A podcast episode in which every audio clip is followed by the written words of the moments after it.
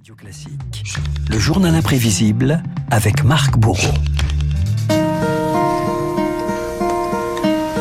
Marc, un duo mythique fête son anniversaire cette année, Simon and Garfunkel. Il y a 70 ans, Paul Simon rencontrait Art Garfunkel, l'aube d'un parcours qui continue de marquer l'histoire de la musique. Hello, darkness, my old friend. I've come to talk with you again. Et ce sont d'abord deux voix feutrées, Renaud. Because a vision softly creeping left its seeds while I was sleeping. Deux voix qui donnent envie de chanter au coin du feu. That was planted in my brain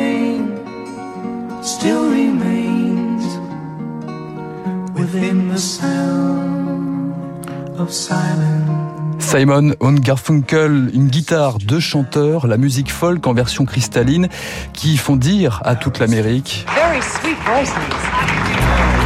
Very Sweet Voices, le son du silence sous l'air des Rolling Stones et des Beatles, le blond vénitien et le brun, le grand et le petit, les colocataires les plus célèbres de la musique, un tandem qui s'est noué quelques années auparavant. 1953, deux gamins séparés par deux pâtés de maison se croisent dans le quartier du Queens à New York, le début d'une symbiose pour Art Garfunkel. Quand on s'est rencontrés à 11 ans, on a eu le déclic. Pour moi, il était le mec branché du quartier, la pile électrique. Et je lui ai fait la même impression, moi aussi.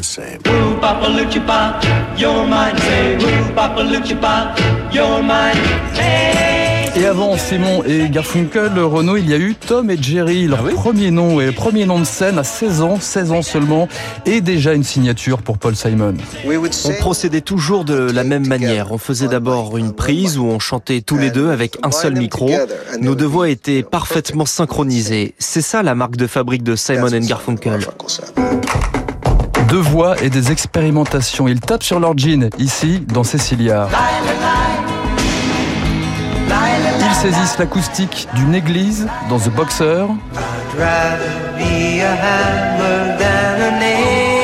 Et ils mettent leur bonnet péruvien pour adapter El Condor Passa. Mais Simon et Garfunkel, ce sont surtout des mélodies intemporelles. On venait de l'entendre, hein, Renault, 1967, Mrs. Robinson, leur plus gros succès, composé initialement pour un film, le lauréat Dustin Hoffman, Anne Bancroft, devant la caméra de Mick Nichols, Anatomie d'un tube par Paul Simon. He convinced us to do the music. Mike Nichols nous a convaincus de faire la musique. Elle devait être euh, la plus originale possible.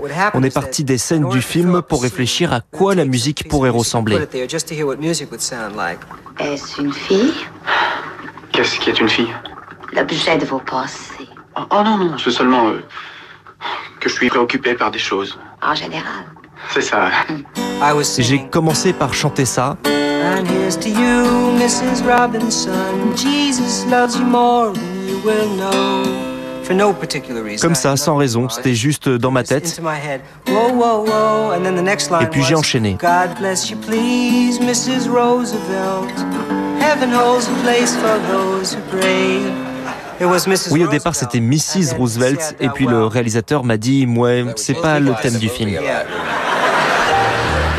Voilà pour la petite histoire, donc Mrs. Roosevelt, un tube et un album mythique aussi, Bridge Over Troubled Water.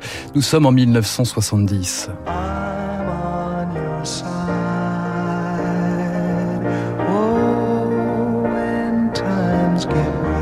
Je serai près de toi quand les heures deviendront rudes. Message politique dans l'Amérique hippie, celle du Vietnam, des assassinats politiques et de la ségrégation.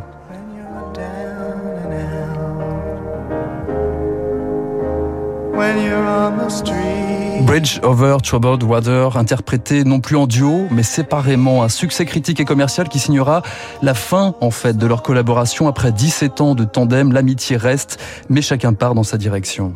On était en train d'évoluer et on aurait fini par choisir de séparer nos voix. Si on avait décidé de faire un nouvel album, la tâche n'aurait pas été facile parce qu'il aurait été impossible de faire mieux.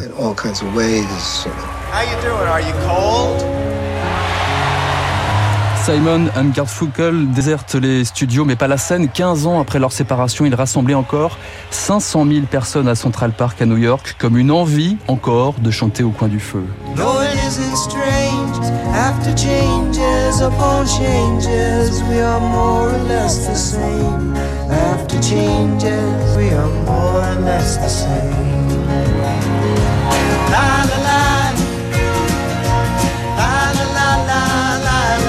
Ça c'est le, concert de septembre 1980, effectivement, à Central Park.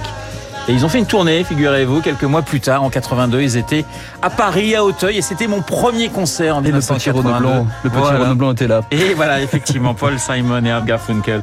Je m'en souviens comme si c'était hier. Merci Marc pour cette évocation avec effectivement un duo qui a marqué euh, toute une époque. Le journal imprévisible de Marc Bourreau sur l'antenne de Radio Classique. Il est 7h55. Dans un instant, nous allons retrouver David Barou et son décryptage.